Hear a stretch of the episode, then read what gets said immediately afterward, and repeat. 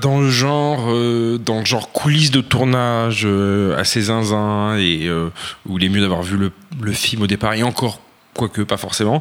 Euh, Il y a un exemple qui est souvent cité dans ce genre-là, qui est euh, Full Tilt Boogie, qui est le film making of du tournage de Une nuit en enfer Qui est un de Robert meilleur- bien Rodriguez. meilleur film que Une en enfer. en Qui plus. est clairement. Alors moi non, j'ai vraiment une tendresse pour Une nuit en enfer. Mais mais bon, euh, c'est un film qui peut être apprécié même par des gens qui ont détesté pour le coup Une nuit en enfer.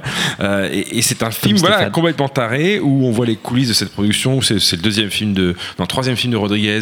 C'est un branleur fini. Euh, il passe son temps à jouer de la guitare. Il y a une grève sur le plateau. Euh, c'est le premier film, le- enfin le vrai long que, que Georges Clooney tourne quand il est déjà connu grâce à Urgence. C'est écrit par Tarantino. Enfin bref. Il a un tatouage dans le cou. Enfin, rien ne va, rien ne va dans ce film. non mais c'est vraiment un film il y très a très Tito, il y a Tito Tarantula qui joue, c'est pas mal. Tout à fait. Voilà. Euh, J'adore ce film, putain. Et, et non, je suis désolé, c'est ma jeunesse. C'est bien quand il fait pousser, pousser, c'est ça en fait. J'aime même les suites directes tout DVD, j'avoue. Ah, la vache. Et bon, bref, mais, mais Full Tilt Boogie, non, franchement, c'est un super film. Voilà, il était sorti deux ans après, 98.